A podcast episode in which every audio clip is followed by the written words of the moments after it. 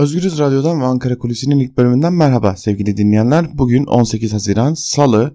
Ankara'nın gündeminde olanları ve konuşulanları aktarmak üzere hafta içi her gün olduğu gibi bu sabahta sizlerleyiz. Öncelikle açıklanan resmi programlara bakacağız. En azından şu saatler itibariyle netleşmiş olan resmi programlara göre Türkiye bugün salı gününde elbette her zaman olduğu gibi Türkiye Büyük Millet Meclisi'nde düzenlenecek grup toplantılarına bakacak ancak Türkiye tam anlamıyla seçim satım haline girmiş bulunuyor. Pazar günü Türkiye'nin tamamı sandık başına gitmeyecek ancak Türkiye'nin tamamının gözü ve kulağı İstanbul'daki Büyükşehir Belediyesi Başkanlığı seçimlerinde olacak.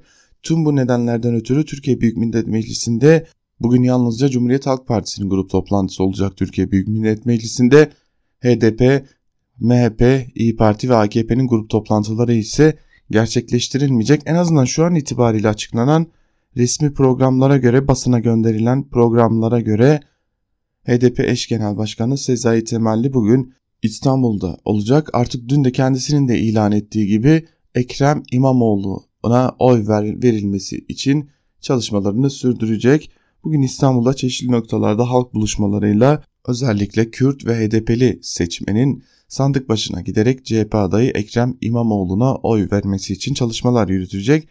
Türkiye Büyük Millet Meclisi'nde dikkat çekilen bir görüşme olacak. O da yeni askerlik konusuna ilişkin olacak. Yeni askerlik sistemini düzenleyen asker alma kanununu teklifi Türkiye Büyük Millet Meclisi'nde görüşülmeye devam edecek. TÜİK ise bugün Nisan ayı sanayi üretim ile perakende satış ve ciro endekslerini kamuoyu paylaşacak. Bir de bugün Türkiye'nin yakından takip ettiği bir gelişme var. Mısır'da seçilen ilk cumhurbaşkanı olan Müslüman kardeşlerin de önde gelen isimlerinden olan Muhammed Mursi'nin mahkeme salonunda ölmesinin ardından yankılar devam ediyor. Cumhurbaşkanı Erdoğan Mursi'yi şehit ilan etti. Mursi'nin cenazesi dün gece saat 5 civarlarında ailesi ve avukatlarının katıldığı gizli bir cenaze töreniyle Kaire'nin doğusuna defnedildi son olarak. Ve bugün Diyanet İşleri Başkanı Ali Erbaş, ölen Mısır'ın ilk seçilmiş Cumhurbaşkanı Muhammed Mursi için öğle namazının ardından Ankara Hacı Bayram Camii'nde gıyabi cenaze namazı kıldıracak.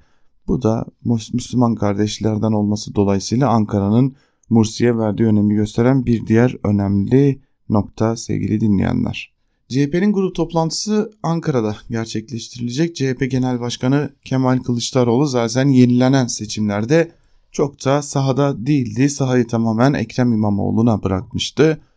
Ancak CHP'li milletvekilleri bugün yine İstanbul'da seçim çalışmalarına, halk buluşmalarına devam edecek. Seçimlere artık kısa bir süre kalmışken CHP'li vekillerin ciddi bir seçim çalışması var.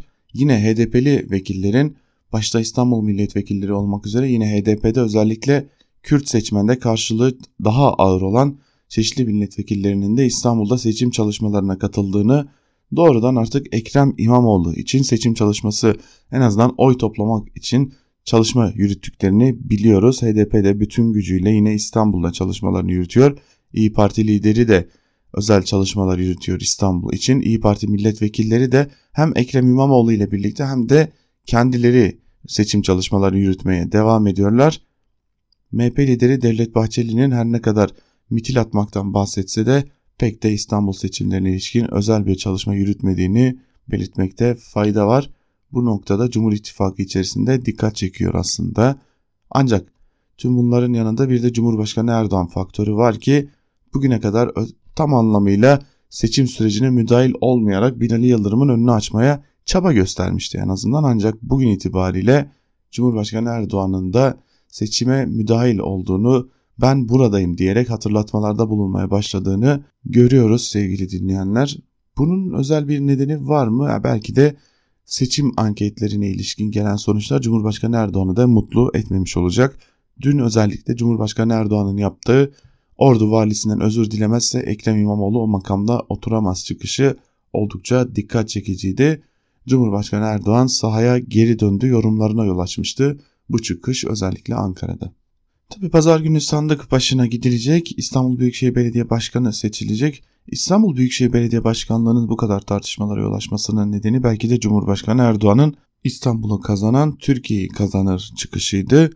Bu çıkış nedeniyle AKP'nin önem verdiği görüldü İstanbul'a ve önem verdiği yeri AKP kaybedince de seçimler yenilendi. Bu nedenle Türkiye açısından çok daha önemli bir noktada duruyor.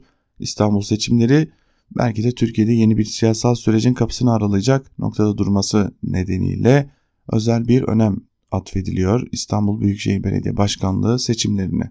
Ancak elbette ki Türkiye'nin tek gündemi seçimler değil, bir de S-400'ler, F-35'ler ve ABD-Türkiye arasında yaşanan kriz var. Ve artık bu kriz giderek derinleşmeye başlıyor. Evet F-35'lerin teslimatı öyle görünüyor ki Türkiye'ye yapılmayacak eğer S-400'ler alınırsa. Türkiye tarafı da S-400'ler bitti Temmuz ayında gelecek diyor. Temmuz'un 31'inde de Türkiye çok ciddi yaptırımlarla karşı karşıya kalabilir. ABD'den bunun uyarıları geliyor. Ancak şimdi bir de başka bir uyarı var. Reuters'ın haberi de vardı aslında burada. Reuters'ın geçtiği habere göre Washington artık Türkiye'ye sadece F-35'lere savaş uçakları için parça inşa edenlere ek olarak başka Türk şirketlerine de mali yaptırım getirme seçeneğini değerlendirmeye başlamış durumda. Ve bu durum aslında Türkiye sanayisi için belki de ciddi bir yıkımın göstergesi olabilecek kadar önemli tartışılmaya başlanmış Amerika'da. Ancak Türkiye tüm bu yaptırım söylemlerine rağmen S-400'ler konusunda geri adım atmıyor. Ancak Amerika'da S-400 varsa biz yokuz, S-400 varsa F-35 yok, S-400 varsa yaptırım var söyleminden vazgeçmiyor. Türkiye'de artık adım adım Amerika'da yürüttüğü lobi faaliyetlerinden umudunu kesmeye başlıyor. Özellikle de Cumhurbaşkanı Erdoğan'ın bu iş bitti çıkışının ardından. Tabi bir de ilginç iddialar var. Türkiye gazetesinden Fuat Uğur'un iddiasına göre de S-400'lerin teslimatı için 15 Temmuz tarihi belirlenmiş durumda. Biliyorsunuz Türkiye özellikle de de AKP iktidarında bulunan birçok isim 15 Temmuz'dan dolaylı olarak aynı zamanda Amerika'yı da sorumlu tutuyorlar. Özellikle de Fethullah Gülen'in iade edilmemesi nedeniyle Amerika'da bu noktada sorumlu tutulan ülkeler arasında seçim gündemi pazar günü belki de İstanbul Büyükşehir Belediye Başkanı seçilmesiyle adım adım Türkiye'nin gündeminden çıkacak. Ancak Türkiye'nin gündemi bundan sonra da hem İdlib'de Suriye'de yaşanan o gerilim ve çatışmanın giderek büyüme riskiyle değişecek. Aynı zamanda S-400'ler, F-35'ler dolaylı olarak da ABD yaptırımları nedeniyle belki de çok başka bir yöne evrilecek. Türkiye'de siyasetin gündemi yaz aylarında daha da ısınmaya devam ediyor sevgili dinleyenler. Biz de bu bilgilerle birlikte Ankara Kulisi'nin ilk bölümünü burada noktalayalım. Programımızın ikinci bölümünde görüşeceğiz. İkinci bölümde sizlere gazete manşetlerini ve günün öne çıkan yorumlarını aktaracağız. Kısa bir süre sonra ikinci bölümüyle karşınızdayız. Özgürüz Radyo'dan ayrılmayın.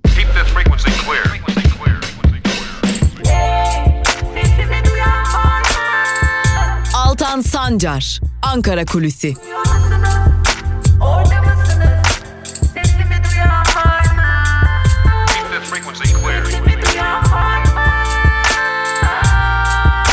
Özgürüz Radyo. Özgürüz Radyo. Ankara Kulisi'nin ikinci bölümüyle tekrar merhaba sevgili dinleyenler. Programımızın ilk bölümünde sizlere Ankara'da konuşulanları ve açıklanan programları aktarmıştık. Programımızın ikinci bölümünde ise hafta içi her sabah olduğu gibi gazete manşetlerini ve günün öne çıkan yorumlarını aktaracağız sizlere. Ve tabii ki önce gazete manşetleriyle başlayacağız. Alternatif medya ile başlıyoruz. Cumhuriyet Gazetesi'nin bugünkü manşetine bir göz atacağız. Cumhuriyet Gazetesi bugün 2.8 milyon genç kayıp manşetiyle çıkmış. Manşetin ayrıntılarında ise şunlara yer veriliyor. TÜİK verilerine göre işsizlik geçen yılın aynı dönemine göre 4 puan yükseldi. Genç işsizliği %7.5 puan artarak %25.2 oldu. Mevsim etkilerinden arındırılmış genç işsizliği kriz dönemini de aşarak 25.7'ye çıktı. 11.6 milyon gencin 2.8 milyonu okula gitmediği gibi bir işi de yok. Türkiye genelinde 15 veya daha yukarı yaşta işsiz sayısı 2019 Mart döneminde geçen yılın aynı dönemine göre 1.33 milyon kişi artarak 4.54 milyona yükseldi. Geniş tanımda işsiz sayısı 7 milyonu aştı. İstihdam 704 bin azaldı. Tarım dışı işsizlik %16.1, kadın işsizliği de %19.8 oldu denmiş manşetin ayrıntılarında. Gerçekten okurken dahi içinizin kararmamasına imkan yok. Cumhuriyet Gazetesi'nin sür manşetinde ise işte okumadığı rapor yer alıyor ve manşetin ayrıntılarında şunlara yer verilmiş. Yıldırım'ın ortak yayında önce yolsuzluk yok sonra da okumadım dediği 2017 Sayıştay raporuna göre İstanbul Büyükşehir Belediyesi'nin milyonlarca lira zararı var. İspark'a verilen otoparkların çoğu ruhsatsız. Çok sayıda İstanbul Büyükşehir Belediyesi taşınmazı 3. kişilere ihalesiz devredildi. Gelirlerin bütçeye kayıt işlemleri hatalı. Rapora göre otopark ve toplu ulaşım alanlarındaki reklam üniteleri iştiraklere verildi. Bunların da bir kısmı 3. kişiler tarafından işletildi. İspark kar payları İBB hesabına yatırılmadı. İmamoğlu ve ekibinin çalışmasına göre 2014-17'deki usulsüzlük 750 milyon liradan fazla deniyor sürmanşetteki bu rakam Türkiye'nin birçok belediyesinin to bütçesinin toplamından daha fazla. Tek bir belediyeden bahsetmiyoruz. Belki de İstanbul Büyükşehir Belediyesi'nin bütçesine verilen zarar belki de onlarca belediyenin bütçesinin toplamından bile fazla. Çünkü uzun yıllardır AKP'nin ve geleneğinin yönetimindeki o, o belediyede elbette ki istediğimi yaparım kimse de sorgulayamaz mantığı gelişmiş durumda. Evrensel ile devam edelim. Evrensel Gazetesi'nin bugünkü manşeti ise bu vurgunu hangi deterjan temizler sözleri yer alıyor. Manşetin ayrıntılarında ise şunlara yer verilmiş. Seçim öncesi yeniden gündeme gelen ve Yıldırım'ın temiz olduğuna deterjanla yıkayarak mı karar vereceğiz dediği vakıfların yönetimlerine aktarılan paralar dudak ucuk uçuklatacak türden. İstanbul Büyükşehir Belediyesi'nin hazırladığı STK Okul Yurt Faaliyet Raporu 2018 raporuna göre aktarılan para miktarı 847 milyon. 2018 yılı ve öncesinde belediyenin kaynaklarını kullanmada başı 74.3 milyon lirayla TÜGVA çekiyor. Onu izleyen vakıflar ise TÜRGEV 51.6 milyon lira, Teknoloji Takımı Vakfı 41.4 milyon lira, Ensar Vakfı 29.8 milyon lira, Okçular Vakfı 16.6 milyon lira. Haberin ayrıntıları böyle. Burada da telaffuz edilen rakam 847 milyon. Cumhuriyet Gazetesi'nde de verilen zarar 750 milyondu. İspark'tan zarar 750 milyon, vakıflara aktarılan 850 milyon ve 1 milyar 600 milyon lira İstanbulluların cebinden uçup gitmiş bile. Aslında bu durum bile İstanbul seçimlerini etkilemesi gereken önemli faktörlerden biri olarak karşımızda duruyor. Evrensel'den bir haber daha aktaralım sizlere. Haberin başlığı şöyle 20 lirayla pazar yapıyoruz artık AKP'ye oy yok ve haberin ayrıntılarında da şunlara yer veriliyor. Esenyurt'ta konuştuğumuz pazara giden kadınlar ellerindeki 20 lirayı göstererek isyan etti. Bununla pazara gidiyorum. Beyim emekli, çocuklarım işsiz. Sayın Cumhurbaşkanı duysun. Faturamı ödeyelim, boğaz mı geçindirelim? Tenceremiz kaynamıyor. 20 lirayla pazara gidiyorum. Böyle şey olur mu? Daha önce AKP oy veren ancak artık oy vermeyeceklerini söyleyen kadınların çoğu yoksulluktan dert yandı. Türbanlı bir kadın da bugüne kadar verdiğim oylara lanet olsun. Belediyelerin soyulduğu ortaya çıktı bir bir. Bu başörtüyü bana AKP takmadı. Benim Kur'an'ımı, dinimi AKP bana getirmedi deniyor haberin ayrıntılarında sevgili dinleyenler. Ekonomik koşullar nedeniyle AKP'ye duyulan tepki de giderek büyüyor. Bu tepkilerden biri de bugün Evrensel Gazetesi'nde yer almış. Geçelim Bir Gün Gazetesi'ne. Bir Gün Gazetesi bugün AKP'nin İstanbul Büyükşehir Belediye Başkan adayı Binali Yıldırım'a yönelik bir manşetle çıkmış ve deniyor ki manşette hiç değilse gazete okusaydın. Manşetin ayrıntılarında ise şunlara yer veriliyor. YSK'nın hukuksuz iptali sonrası yeniden gerçekleşen İstanbul seçimine bir hafta kala seçilmiş İstanbul Büyükşehir Belediye Başkanı CHP'li Ekrem İmamoğlu ile AKP adayı Binali Yıldırım karşı karşıya geldi. İsmail Küçükkaya'nın moderatörlüğündeki açık oturumda Sayıştay'ın İstanbul Büyükşehir Belediyesi'ne ilişkin hazırladığı raporlar gündemdeydi. İBB'de yaşanan israfları gözler önüne serdi, Yıldırım okumadım dedi. Bu raporlar bir günde de manşete taşınmıştı deniyor ve madde madde İstanbul Büyükşehir Belediyesi'ndeki zararları gösteriyor Bir Gün Gazetesi halk okurlarına. Onları biz de sizlerle paylaşalım. Pek çok ihalede yaklaşık maliyetler olması gerekenin üstünde hesaplanarak kamu zarara uğratıldı. 2378 adet taşınmaz kanununa aykırı olarak işgal edildi. 2017'de 208 milyon TL'lik kira gelirinin sadece 44 milyon TL'si tahsil edildi. İspark'ın 225 otoparkından sadece 52 ruhsatla çıktı. İETT'nin 157 milyon TL olan değerindeki taşınmazlar elektrik dağıtım şirketlerine bedelsiz verildi. İSKİ'ye ilişkin denetim raporuna göre 100 kilometrede ortalama 4-5 litre yakıt tüketmesi gereken Clio araç 63 litreyi aştı. Buna göre 5 kişilik araç 175 kişilik uçaktan 5 kat daha fazla yakıt tüketmiş. 65 milyon avroya alınan metrobüsler garajda çürüyor. Bir ülkenin bütün kaynakları nasıl harcanır ve o kaynaklar nasıl aktarılır yandaşlara, bir halk nasıl yoksullaştırılır herhalde en iyi örneği olsa gerek Bir Gün Gazetesi'nin bir bir sıraladığı bu yolsuzluklar, usulsüzlükler bizlere gösteriyor ki çok başka bir düzen ile karşı karşıyayız. Bir günün ardından Yeni Yaşam ile devam edelim. Yeni Yaşam gazetesi Kürtler bunu not etti manşetiyle çıkmış. Manşetin ayrıntılarında ise şunlara yer veriliyor. CHP'nin adayı Ekrem İmamoğlu ile ortak yayına katılan AKP'nin adayı Binali Yıldırım'ın Kuzey Suriye ile ilgili sözleri tepki çekti. Programda İstanbul'daki Suriyeli mültecilerle ilgili soruya İmamoğlu özel bir birim kurup sorunu çözeceklerini belirtti. Binali Yıldırım ise Afrin, Azez ve Elbaba aldıklarını bir kısım mültecileri buraya yerleştirdiklerini Fırat'ın doğusunu da alarak kalan mültecileri de oraya yerleştireceklerini söyledi. Yıldırım'ın sözleri tepkiyle karşılandı. HDP Grup Başkan Vekili Saruhan Oluç etnik temizlik yapacaksınız. Bunu duydu Kürt seçmen. 31 Mart öncesi defolun gidin zihniyetiyle Fırat'ın doğusunu temizleyeceğiz arasında zerre fark yoktur. Gazetemize konuşan CHP milletvekili Mehmet Pekaroğlu ise peki o toprakların sahiplerini ne yapacaksınız diye sorarken HDP'li Hişyar Özsoy da Yıldırım'ı ırkçı plan yapmakla suçladı deniyor haberin ayrıntılarında. Yeni Yaşam gazetesinden bir de üzücü haber var. Dün gelen üzücü haber onu da sizlerle paylaşalım. Mülteci teknesi battı, 13 ölü. Haberin ayrıntılarında ise şunlara yer veriliyor. Muğla'nın Bodrum ilçesinde Ege Denizi açıklarında dün sabah saatlerinde Yunan adalarına geçmeye çalışan mültecileri taşıyan tekne battı. Kurtarma ekipleri tarafından suda bitkin halde 31 mülteci sahil güvenlik botuna alınarak kurtarıldı. Mültecilerin ifadelerinde teknede 40'tan fazla kişinin olduğu tespit edildi.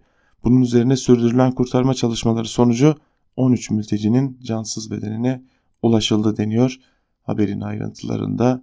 Tam da Binali Yıldırım'ın Fırat'ın doğusuna girip bir halkın yaşadığı yeri belki de işgal edip oraya başka grupları yerleştirme planından bahsedilirken tam da işte bu planların uygulandığı ülkelerden kaçan mülteciler denizlerde can vermeye devam ediyorlar. Karar ile devam edelim. Karar gazetesinin bugünkü manşeti eğitim şart değil şeklinde.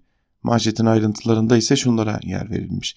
TÜİK'in açıkladığı işsizlik rakamları Türkiye'nin en can yakıcı sorunu yine gözler önüne serdi. Mevsimsel etkilerle 0.6 puana düşen işsizlik oranında ibreyi yukarıya doğru lise 6 okul mezunlarının buldukları işler çevirdi.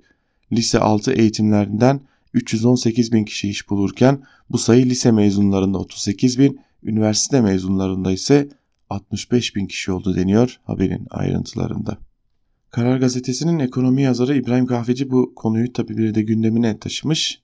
Günün öne çıkan yorumlarını aktarırken İbrahim Kahveci'nin bu konuyu köşesine taşıdığı o yazıyı da sizlerle paylaşacağız. Ancak Karar Gazetesi'nden Cumhurbaşkanı Erdoğan'dan bir haberi de sizlerle paylaşalım. Cumhurbaşkanı Erdoğan dün bir konuşma yapmıştı. Onu haberleştirmiş birinci sayfasından Karar Gazetesi validen özür dilemeden makama gelemez. Başlıkta haberin ayrıntılarında da şöyle aktarılmış. Cumhurbaşkanı Erdoğan, Ordu Havalimanı VIP girişinde yaşanan olaylar için CHP adayı Ekrem İmamoğlu'na sert tepki gösterdi. CHP'nin adayı ve onu parlatan lobiler 18 gün süreyle işgal ettikleri koltukta bir hesaplaşma çabasına girişmiştir. Milletimizden başta Ordu valimiz olmak üzere özür dilemedikçe bırakın adaylığa layık olmayı böyle bir makama da gelemez demişti Cumhurbaşkanı Erdoğan. Haberin ayrıntılarında da bunlar aktarılmış. Meral Akşener'den bir haber var onu da aktaralım sizlere. İyi Parti lideri Meral Akşener AKP içinde gerilim isteyenlere Cumhurbaşkanı Erdoğan'a da zarar verdiğini söyledi. Eski bir dostu olarak söylüyorum 24'ünden sonra Sayın Erdoğan'ın derdi büyük olacak diyen Akşener iki günlük çalışmanın ardından Ankara'ya dönen MHP liderini de eleştirdi. Mitil'den vazgeçildi. Sayın Bahçeli çalışmayı çok sevmez. Dolayısıyla mitil aranıyor diye konuşmuş Karar Gazetesi'nin haberine göre. Karar Gazetesi'ni de burada noktalayalım. Karar Gazetesi'nin ardından da Sözcü Gazetesi'ne bakalım. Sözcü gazetesinin bugünkü manşetinde ise kim başarılıydı sözleri yer alıyor. Haberin ayrıntıları ise şöyle. MAK danışmanlık şirketinin anketine göre önceki akşamki programda İmamoğlu %46 ile başarılı bulunurken Yıldırım %44'te kaldı. İktidar yanlısı şirket Ekrem İmamoğlu Binali Yıldırım canlı yayını hakkında 33 bin kişiyle telefon anketi yaptı. Canlı yayında hangi aday daha başarılı diye soruldu. İmamoğlu başarılı diyenlerin oranı %46 oldu. Yıldırım ise %44'te kaldı. MAK danışmanlık aynı kişilere bu pazar kime oy vereceksiniz diye sordu. Katılımcıların %44'ü oyum İmamoğlu'na dedi. %42.5'i ise oyunu Yıldırım'dan yana kullanacağını söyledi. İktidar yanlısı şirket bile İmamoğlu'nu öne çıkardı denmiş manşetin ayrıntılarında. Ve bir haber var onu da paylaşalım. FETÖ'cüsün dediler, ordudan attılar, 15 yıl hapsini istediler, beraat etti. Haber başlığı böyle, haberin ayrıntılarında ise şunlara yer veriliyor. Yarbay Mehmet Alkan, şehit kardeşinin cenaze töreninde açılıma isyan etmiş, ardından hedefe konmuştu. İki yıl sonunda aklandı. İşte o olay. Yüzbaşı Ali Alkan, PKK ile girdiği çatışmada şehit düştü. Ağabey Yarbay Mehmet Alkan cenaze töreninde şöyle haykırdı. Düne kadar çözüm diyenler ne oldu da savaş diyor. Bu sözlerin ardından hedefe konan Yarbay gizli tanık ifadesiyle FETÖ'cü ilan edildi. Ordudan atıldı. 15 yıl hapsi isteniyordu. Mahkeme hakkında hiç delil yok dedi, beraat etti. Haberin ayrıntıları da böyle bir dönem Türkiye'de fazlasıyla tartışılan Yarbay Mehmet Alkan beraat etti. Peki o zaman niye ordudan atıldı diye de sormak gerekecek. Sözcü gazetesinin ardından bir de yandaş gazetesiyle geçelim. İktidara yakın medyada neler var, oralarda neler öne çıkmış. Değerli dinleyicilerim sizlere bir de onları aktaralım. Milliyet ile başlayalım. Milliyet evlenmenin tam zamanı manşetiyle çıkmış. Manşetin ayrıntılarında ise şunlara yer veriliyor. Enflasyona endeksli konut kredisinin tüfeden 0.19 puan fazla olacak faizi enflasyon düşününce düşecek deniyor. Haberin ayrıntılarına bakalım. Enflasyonun düşeceğini söyleyen Türk Bankalar Birliği Başkanı ve Ziraat Bankası Genel Müdürü Hüseyin Aydın enflasyona endeksi konut kredisini ilan etti. Kredide faiz oranı son tüfeğe aylık 0.19 marjın eklenmesiyle hesaplanacak. Aydın örneğin gelecek ay enflasyon %12 oldu. Aylık %1'e geliyor. 0.19 ekliyoruz. Demek ki kullanacağımız faiz oranı %1.19 olacak dedi. Vakıfbank'ta da enflasyon endeksli sarı panjur konut kredisiyle enflasyondaki aşağı yönlü hareketlerde faizi azalan yeni bir ürün çıkardı. Vakıfbank Genel Müdürü Abdi Serdar Üstün Salih bu kredi ve faizler enflasyon nedeniyle ev almayı erteleyen vatandaşımıza uygun bir alternatif sunuyor.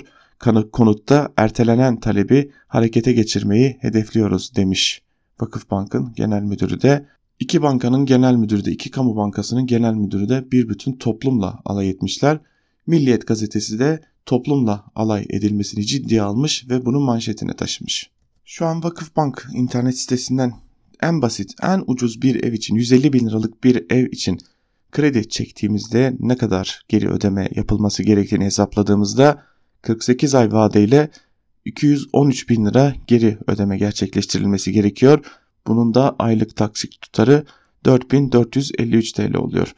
Yani böylesi bir ortamda açlık sınırının altında binlerce insanın aslında asgari ücretle geçindiği bir ortamda faiz oranlarını düşüreceğiz. Evlenmenin zamanı, ev almanın zamanı demek gerçekten de bu toplumun aklıyla alay etmektir. Bu toplumu küçük görmektir. Çünkü bu toplum artık sadece geçinmeye bakıyor, evine ekmek götürmeye bakarken bu toplumla böylesi alay etmekte gerçekten utanç verici olsa gerek. Hürriyet gazetesine geçelim. Hürriyet gazetesi fabrika, fabrikayı götürdüler manşetiyle çıkmış bugün. Ve haberin ayrıntılarında şöyle deniyor. Aile üyeleri arasındaki anlaşmazlık yüzünden kapısına kilit vurulan İstanbul Rami'deki Uzel traktör fabrikasını hurdacılar paramparça etti. Yağma için başka şehirlerden gelen bile var deniyor manşetin ayrıntılarında adeta bir bölge eki olarak çıkmaya devam ediyor Hürriyet gazetesi. Ve bir de Hürriyet gazetesinden bir haber var. Mursi kardeşimiz şehit oldu. Başlıklı bir haber bu. Mısır'ın eski Cumhurbaşkanı Muhammed Mursi mahkeme salonunda rahatsızlanarak hayatını kaybetti. Mısır'da Müslüman kardeşler desteğiyle 2012'de Cumhurbaşkanı seçilen Mursi 6 yıl önce gerçekleşen darbe sonrası tutuklanmıştı. Darbenin açın, ardından açılan davaları devam eden 67 yaşındaki Mursi dün mahkemede hayatını kaybetti. Cumhurbaşkanı Tayyip Erdoğan Mursi'nin şehit olduğunu belirterek Mursi kardeşimize, şehidimize Allah'tan rahmet diliyorum. Tüm onunla aynı yolda yürüyen kardeşlerimin başı sağ olsun dedi deniyor haberin ayrıntılarında da sevgili dinleyenler. Star'a geçelim hürriyetin ardından. Star'ın bugünkü manşeti ise operasyonu Sayıştay bozdu şeklinde. Manşetin ayrıntılarında şunlara yer veriliyor. CHP yalanlarını resmi veri gibi sunan İmamoğlu'nun canlı yayındaki kirli algı operasyonunu Sayıştay yakaladı. 2018 ve 2019'a yönelik rapor yok. Zarara ilişkin rakamlarda gerçek değil deniyor haberin ayrıntılarında. Dilerseniz haberin ayrıntılarına kısaca göz atalım çünkü burada ciddi bir çarpıtma olduğu göze çarpıyor. Binali Bey'i yanıltmışlar diyerek ısrarla İBB'de 753 milyon TL zarar ettiği iddiasını gündeme getiren İmamoğlu'nun elinde tuttuğu raporda söz ettiği rakamın yer almadığı ortaya çıktı. Tüm Türkiye'nin izlediği yayında bile bile 82 milyonu kandırmaya çalışan İmamoğlu'nun bu yalanı da uzun sürmedi deniyor. Ancak 2017 yılı raporunda bu rakamların yer aldığı biliniyor. Bu nedenle 2018 ve 2019'da Star gazetesi yer almadı diyor ancak 2017 raporunda ki sitede de duruyor bu rapor. Bu rakamların yer aldığı biliniyor. Star'ın ardından Sabah ile devam edelim. Sabah gazetesinin manşetinde ise o otelde ne konuştunuz sözleri yer alıyor. Manşetin ayrıntılarına bakalım. Şok görüntüler. İmamoğlu ve danışmanı düellodan 3 gün önce moderatör İsmail Küçükkaya ile aynı otelde. Konu soru alışverişi mi? Tarih 13 Haziran 12.19. Moderatör İsmail Küçükkaya Taksim'deki ünlü otele giriyor ve asansöre biniyor. Asansörde CHP adayı Ekrem İmamoğlu'nun adımları karşılaşıyor. Tesadüfe bakın ki İmamoğlu da o gün moderatör İsmail Küçükkaya ile aynı otelde. Saat 11'de basın toplantısına geliyor. Toplantı saat 13'te bitiyor. Şimdi Türkiye şu soruyu merak ediyor. Tarafsız moderatör İsmail Küçükkaya saat 13'ten sonra İmamoğlu ile otelde buluştu mu? Yıldırım soruları istediği yalanıyla hedef saptıran CHP adayı asıl kendisi Küçükkaya'dan soruları alıp hazırlık yaptı mı? Ekrem İmamoğlu bahsi geçen otelde basın mensuplarıyla bir toplantı gerçekleştiriyor. İsmail Küçükkaya da bildiğim kadarıyla bir gazeteci. O da oraya gitmiş gibi görünüyor ancak haberin ayrıntılarında dikkat çeken fotoğraflar var. İsmail Küçükkaya'nın otel lobisindeki hareketlerini kaydeden güvenlik kamerasından fotoğraflar var. Yine otele ait asansörden fotoğraflar var. Bir gazete İsmail Küçükkaya'nın bu özel fotoğraflarını neden yayınlamış ya da bir otel bir gazeteye bir müşterisinin ya da müşterisi olmasa bile kendi otelinin kayıtlarını neden vermiş? Ortada herhangi bir olay da yokken. Yandaş gazetelerden Güneş ile devam edelim. Güneş'in iddiası ve manşeti şöyle çıktığına pişman. Manşetin ayrıntılarında ise şunlara yer verilmiş. Cumhur İttifakı adayı Yıldırım ile CHP adayının karşı karşıya geldiği televizyon programında kazanan tecrübe ve dürüstlük oldu. Yıldırım karşısında bocalayan İmamoğlu köşeye sıkışınca yalanlarına yeni yalanlar ekledi. Tüm Türkiye'nin gözü önünde yaşanan fiyasko nedeniyle hayal kırıklığına uğrayan CHP'liler sosyal medya tepkilerini keşke otur açık oturuma çıkmasaydın sözleriyle dile getirdi deniyor. Bir de skor tutmuş Güneş gazetesi ve proje 28 Binali Yıldırım için proje 17 Ekrem İmamoğlu için gibi bir de scoreboard hazırlamışlar. Bu kadar da değil. Yandaşlar ardı ardına baktığımızda öyle görünüyor ki yayın onlar için pek de iyi geçmemiş olacak ki ardı ardına Yıldırım'ın tartışmadan galip çıktığını anlatan bir takım manşetlerle çıkıyorlar. Bir de Yeni Şafak'ta var bu manşet. Yıldırım çarptı manşetiyle çıkmış Yeni Şafak'ta. Manşetin ayrıntılarında ise şunlara yer vermiş. Cumhur İttifakı adayı Binali Yıldırım televizyon tartışmasında hem CHP adayının yalanlarını tek tek ortaya çıkardı hem de siyasi tecrübesi birikimi İstanbul üzerine projeleri vaatleriyle baskın bir şekilde öne çıktı. CHP adayı İmamoğlu ise canlı yayında milletin gözüne baka baka yalanları arka arkaya sıraladı. Birçok kritik soruyu da geçiştirdi deniyor. Haberin ayrıntılarında öyle görünüyor ki yandaşlara bir yerden talimat gitmiş ve Yıldırım kazandı. İmamoğlu ise yalancı deyin çabalarını sürdürün dermiş. Özellikle son günlerde zaten yandaş gazeteler ardı ardına hız kesmeden bir şekilde İmamoğlu'na yalancı demeye devam ediyorlar. Bunun bir diğer örneği de Akit'te bugün. Akit'in bugünkü manşetinde ise İmamoğlu değil Yalanoğlu sözleri yer alıyor. CHP, İyi Parti ve HDP'nin İstanbul Büyükşehir Belediye Başkan adayı Proje Ekrem, Binali Yıldırım ile karşı karşıya geldiği canlı yayında yalanlara sığındı. Yıldırım'a cevap veremeyen, herhangi bir proje sunamayan İmamoğlu programın her 12 dakikasına bir yalan sığdırarak kırılması güç bir rekora imza attı deniyor. Akit'te gelen talimata uyarak sanırım Ekrem İmamoğlu'na yalancı demeye devam edecekler gibi görünüyor. Biz de bugün de doğrudan CHP adayını hedef alan manşetlerle çıkan ki öyle görünüyor ki bunu da bir talimat doğrultusunda yapan yandaş gazetelerle birlikte gazete manşetlerini burada noktalayalım. Dönelim bakalım günün öne çıkan yorumlarında neler var. O yorumları da sizlerle paylaşalım sevgili dinleyenler. İlk köşe yazımız ise Karar Gazetesi'nden olsun. Karar Gazetesi'nden İbrahim Kahveci ne kadar az eğitim o kadar çok iş başlıklı bir yazı kalemi almış ve şunları kaydetmiş yazısında. Mart ayında toplam 440 bin kişi mevsimsel etkilerle beraber işbaşı yaptı. Bunların 131 bini tarımda tarlaya gidenlerden geldi. Ama diğer sektörlerinde toplamına bakıldığında iş bulanların neredeyse 3'te 4'ü az okuyanlardan oluştu.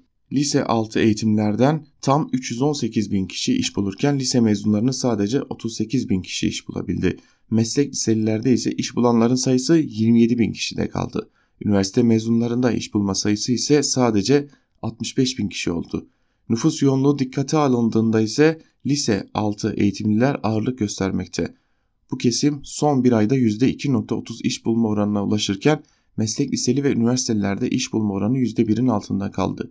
Kısaca vasıflı eleman istihdamından ziyade vasıfsız elemanlar işbaşı yaptı.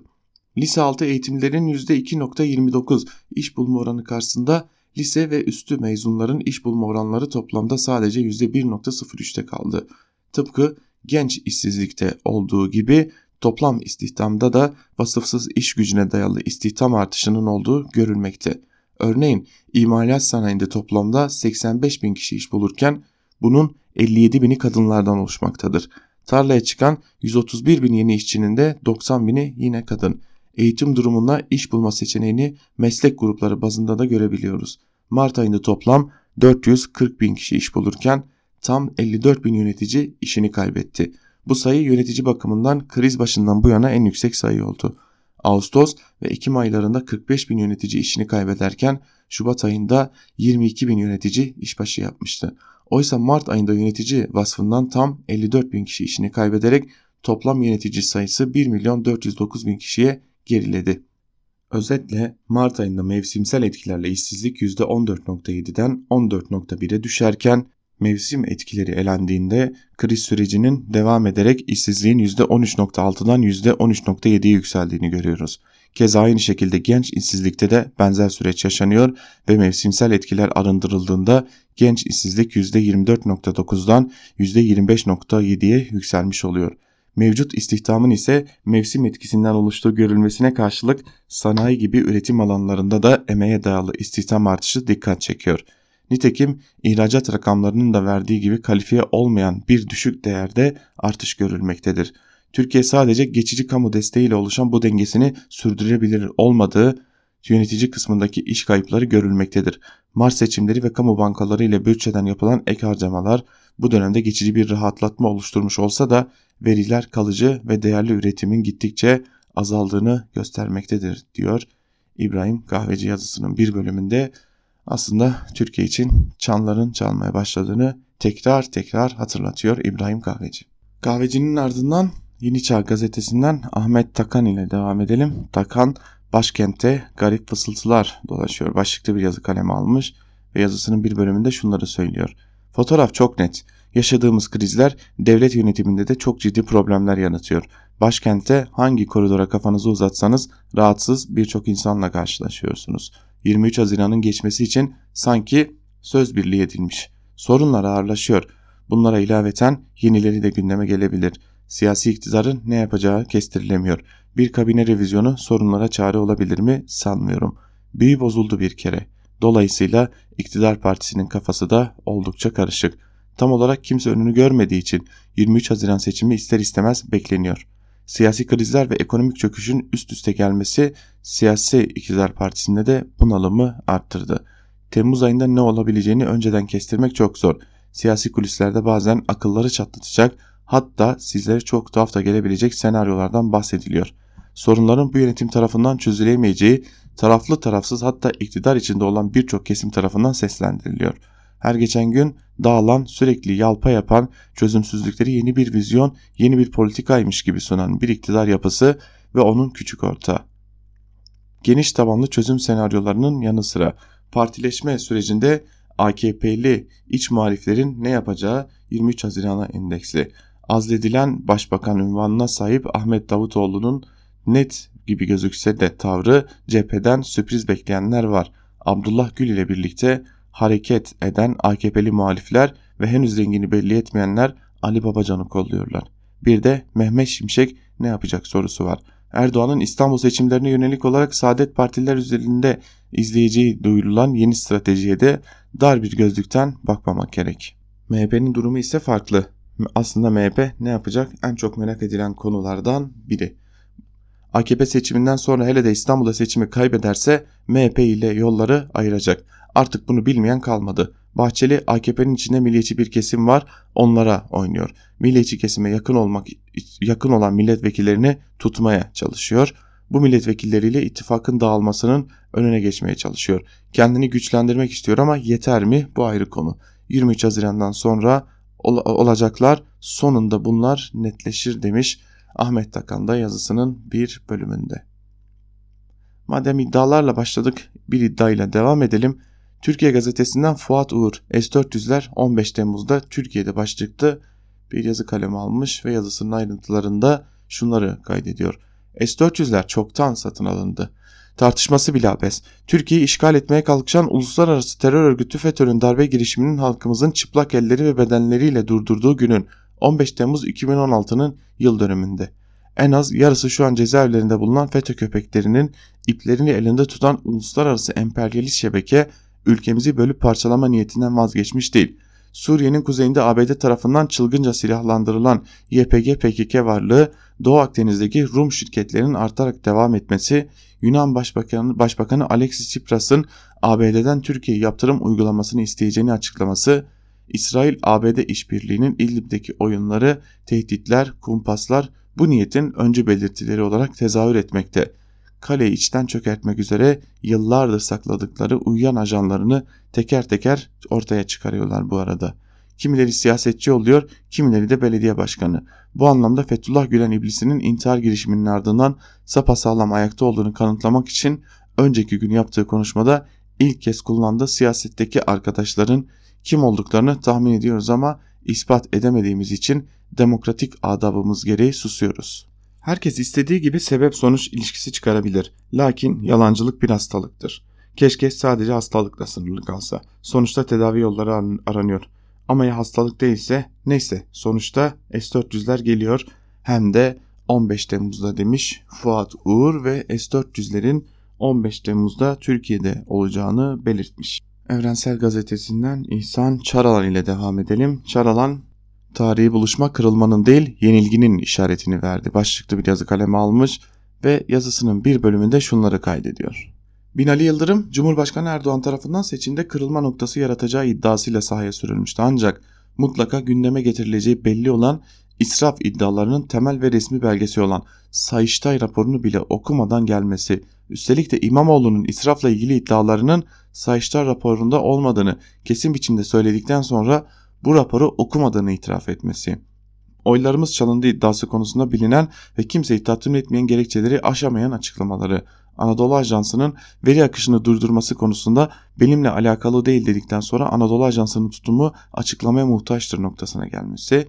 AKP propagandasının İmamoğlu'nun sakin, kucaklayıcı, güler yüzlü imajını bozmayı bu seçimin en belirleyici görevi olarak öne çıkardığı bir dönemde Yıldırım'ın tartışmanın inisiyatifini alma adına olsa bile sinirden ellerinin titrediğinin ekrandan bile görünmesi, İmamoğlu konuşurken sık sık itiraz ederek küçük kayadan uyarı alması, Yıldırım'ın bırakalım kırılma noktası yaratmayı iyi savunma yaptı bile demeyecek bir performans göstermesi bu tartışmanın akılda kalan yanlarındandır diyebiliriz. Yandaş medyanın Binali Yıldırım'ı tartışmanın tartışmasız galibi ilan etmesi ise kendi fanatik okurları dışında kimseyi inandırmayacağı bir iddiadır. Ki yandaş medyanın Yıldırım'ın imaj, imaj yarışının aile fotoğrafına ne kadar götürülmesinden hiç hoşlanmadıkları da anlaşılıyor. Erdoğan'ın İstanbul'da seçimi kaybettiğinde bu aile fotoğrafı da nereden çıktı diyerek faturasını Yıldırım'ın yüzüne çarpacağını söylemekte yanlış olmaz denmiş İhsan Çaralan'ın Evrensel Gazetesi'ndeki yazısında. Madem kazanan kim kaybeden kim tartışmalı yazılara girdik bir de Habertürk gazetesinden Sevilay Yılman'ın değerlendirmesine bakalım. Sevilay Yılman düellonun kazananı kim kaybedeni kim başlıklı bir yazı kalemi almış. Programı etkilemesi beklenen kararsız arkadaşlarımdan biriyle izledim. Ancak apolitik, siyasetle uzaktan yakından alakası olmayan ama yaşadığı İstanbul'un nasıl bir kişi tarafından yönetilmesiyle yakından ilgilenen bu kararsız seçmen arkadaşımdan beklediğim sonucu alamadım. Güleceksiniz belki ama bizim arkadaş kararsızlık durumunun da ötesine geçti program nedeniyle. Sandığa dahi gitmemeye meyilli bir ruh haline geçiş yaptı. Neden diye sordum. E çünkü iki aday da benim kafamdaki sorularıma cevap veremedi. Mesela bir İstanbullu olarak en büyük problemin deprem olduğunu düşünüyorum. Bu konuda alamadım tam yanıt. Her iki aday da geçmişte söylenenlerden farklı bir şey söylemediler. Deprem belasını başımızdan def edecek yepyeni net bir proje ortaya koyamadılar ölmeye yanıtını verdi. Tabi başka şeyler de var. Kararsız arkadaşımın program sonunda karar veremeyip de kararsız pozisyonunu koruyor olmasına neden. Performansları, duruşları ile ilgili mesele çok ilginç değerlendirmeler yaptı. Binali Yıldırım'ı acemi bir siyasetçi gibi fazlasıyla endişeli ve heyecanlı, Ekrem İmamoğlu'nu da aşırı öfkeli bulduğunu söyledi. Yıldırım'ın 31 Mart seçimlerinin iptali konusunda sorulan sorulara tam yanıt veremediğini ve seçimin tekrar konusunda da seçimi tatmin edici açıklamalar yapamadığını, İmamoğlu'nun da orada VIP'de vali ile ilgili ettiği iç sözünün kullandığı bal gibi gerçek olmasına rağmen sahici olmayan ifadelerle geçiştirmeye çalıştığını söyledi. Bu son derece sıradan vatandaş olan arkadaşıma moderatör İsmail Küçükkaya'yı da sordum. Gayet başarılı, profesyonel bir yönetim sergiledi dedi. Özetle her iki adayın da birinci hedef kitlesi olan kararsız seçmen kitlesinden umduklarını alamadıklarına bizzat şahit oldum arkadaşım sayesinde demiş Sevilay Yılman da yazısının bir bölümünde. Bir de o güne dair bazı kulislere geçelim. Yine Habertürk gazetesinden Muharrem Sarıkaya'nın adaylar karşılaşırken aileler ne yaptı başlığıyla yayınlanan yazısında şunlara yer verilmiş.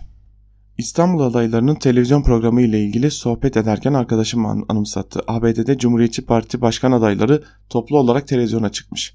Programı yöneten moderatörün sorularından biri de eğer yarışı kaybederseniz kazanan arkadaşınıza desteğini sürecek mi olmuş. Adaylık yarışına girdiği Cumhuriyetçi Parti'deki arkadaşların hepsi evet desteğimi sürdüreceğim yanıtını vermiş. Tabi Donald Trump hariç. Moderatör aynı soruyu yönelttiğinde Trump hayır deyip noktalamış. Sonrasını anlatmama gerek yok. Bunu yazmamın nedeni aykırılığı farkını ortaya koyabilen kişinin Trump olması ve bunun da kendisine ayrıcalık kazandırması. Önceki akşam İstanbul Büyükşehir Belediye Başkan adaylarının karşılaştığı televizyon programında ise ne aykırılık ne farklılık ne de sürprizler vardı.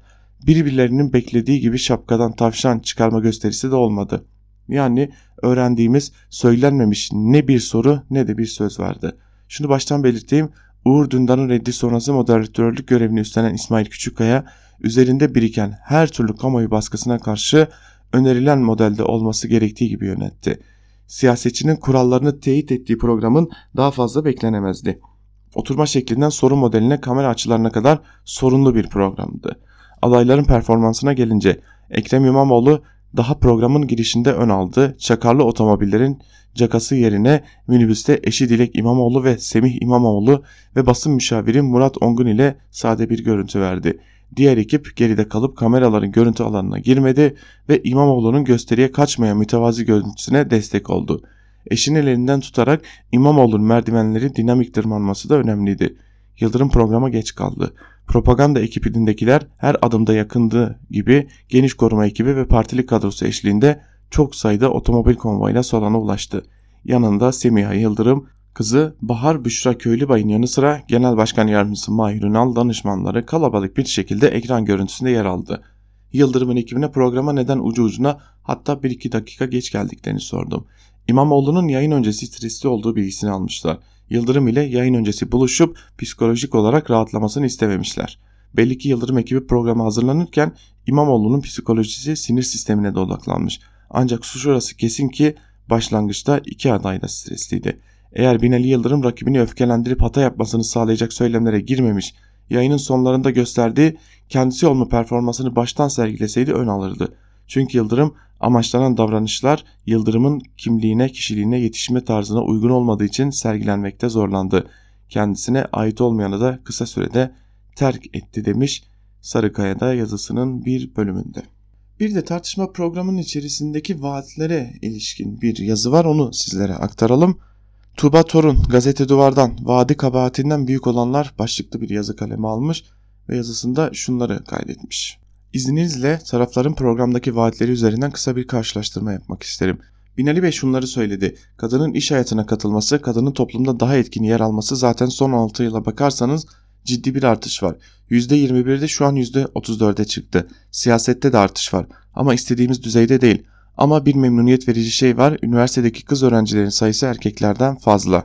İstanbul'un 960 mahallesi var. Onun 300'ünde kreş yok. Bu 300 mahallede 955 tane kreş yapacağız. Yani ev kadınları çocuklarını rahat bir şekilde gözü arkada kalmadan bırakacak, dışarı çıkacak. Ekrem Bey, işi, Bey ise şunları söyledi. Öncelikle vaat bize yakışır. Siz 25 yıldır yönetimdesiniz zaten. Siz bir şey yapmamışsanız, kadınla ilgili eylemleriniz yeterli değilse ve bugün bunları vaat haline getirmemişseniz sevindirici. Benim burada söylediğim birçok vaadin tarihleri vardır. Biz hızlıca 150 kreş açacağız. En fazla çocuk sayısı olan ve kreş olmayan 150 mahallede hızla kreş açacağız. Bakın sadece kreş meselesi değil bu. Kadınların söz hakkının olma meselesi. Dolayısıyla mesela kadın istihdamı, kadın emek ofisleri bu ofisler üzerinden satın alma garantisiyle kadınların çalışabilmesine fırsat tanımak, kadınların hayat içerisinde olmasını sağlamak. Ekrem Bey, Binali Bey'in aşağı yukarı iki katı kadar vaatte bulunmuş göründüğünüz üzere ki bu gerçekte var olanın yalnızca bir kısmı. Baktığınızda iki adayın kadınlara yönelik vaatleri arasında fark hemen göze çarpıyor. Biri ev kadınlarına yapılacak yardımdan bahsediyor, öteki kadına yönelik şiddete ve çocuk istismarına, sığınma ellerine, acil destek ortamlarına yoğunlaşmış durumda. Yani biri kadını olabildiğince evde tutmaya ve yardım mantığı ile bağımlı kılmaya, diğeri ise kadının kendine özgüvenini geri getirmeye, hayatın içine katmaya çalışıyor. İlki kadınların yüzyıllardır mücadele ettiği bir mantık, diğeri ise varmaya çalıştığımız yer. Kadın cinayetleri, çocuk istismarı, kadına ve çocuğa yönelik her türlü şiddet gün be gün artarken, kadınlar kazanılmış haklarını gün be gün kaybederken, kadının elinden nafakası dahi alınmaya çalışılırken, yarım gün çalışma vaadi gibi tuzaklı yasalarla kadınlar daha çok çocuk doğurmaya ve eve kapatılmaya çalışılırken, erken yaşta evlilikleri teşvik eden müftülük gibi yasalar bir gece yarısı meclisten geçirilirken kadınları şiddetten ve ölümden koruyan 6284 sayılı koruma kanununa her gün saldırılırken ve saldıranlara hiçbir şey yapılmazken bilakis ödüllendirilirken yargıya güven gitgide azalırken kadın katilleri türlü indirimlerden faydalanırken hatta soğukkanlılıkla salınırken fakat aynı indirimlerden kadınlar faydalanamazken ve tüm bunlar AKP iktidarında vuku bulurken bence Binali Bey'in kadınlara yönelik vaatleri hiç de samimi değil. Zaten olması gereken gibi de değil. Ekrem Bey'in dediği gibi belki de vaat artık başkalarına yakışıyordur. Bir de tüm bunların ötesinde dileriz ki bir gün kadınlara ilişkin vaatleri bir kadının verdiği günleri de konuşuruz. Evet, Tuğba Torun da adayların kadınlara yönelik vaatlerini incelemiş ve gerçekten de çarpıcı bir yazı kaleme almış Tuğba Torun da sevgili dinleyenler. Biz de gazete duvardan Tuğba Torun'un bu yazısıyla birlikte bizlere ayrılan sürenin sonuna geldik. Eşkelen yayın yönetmenimiz Can Dündar bugün Özgür Yorum ile tekrar Özgürüz Radyo'da olacak. Kısa bir ara vermişti. Ancak bugün Can Dündar'ın Özgür Yorumu tekrar Özgürüz Radyo'da olacak. Hemen ardımızdan Can Dündar sizlerle olacak sevgili dinleyenler. Bugün saat 17'deki haber bültenimizin ardından ise Coşkun Aral'ın hazırlayıp sunduğu Lezzet Avcısı sizlerle olacak. Saat 18'de Onur, Onur Öncü'nün hazırlayıp sunduğu haber bültenimizin ardından da Zübeyde Sarı'nın hazırlayıp sunduğu mercek programı da sizlerle olacak. Özgürüz Radyo dolu dolu içerikleriyle sizlere özgürlüğün sesini ulaştırmaya devam edecek. Bizler de her saat başında günün gelişmelerini aktarmak üzere Özgür Haber'de sizlerle olmaya devam edeceğiz. Ve tabii ki gündemin sıcak noktalarından canlı bağlantılarla gündemi sizlere aktarmaya devam edeceğiz. Ve tüm bunları daha rahat, daha hızlı dinleyebilmek için de hem Google Play Store'dan hem de App Store'dan Özgürüz Radyo'nun uygulamasını indirebilir. Böylelikle çok daha hızlı bir şekilde programlarımıza, özgür yoruma, özgür habere erişebilirsiniz sevgili dinleyenler. Özgürlüğün sesine daha hızlı erişmek için yapmanız gereken tek şey sadece 30 saniyenizi ayırarak hem Google Play Store'dan hem de App Store'dan indirebileceğiniz Özgürüz Radyo uygulamasına erişmek olacak sevgili dinleyenler. Bu hatırlatmalar ile birlikte biz de Ankara Kulisi'nin ikinci bölümüyle noktalayalım programımızı. Daha iyi gelişmelerle karşınızda olabilmek dileğiyle şimdilik hoşçakalın. Özgürüz Radyo'dan ayrılmayın.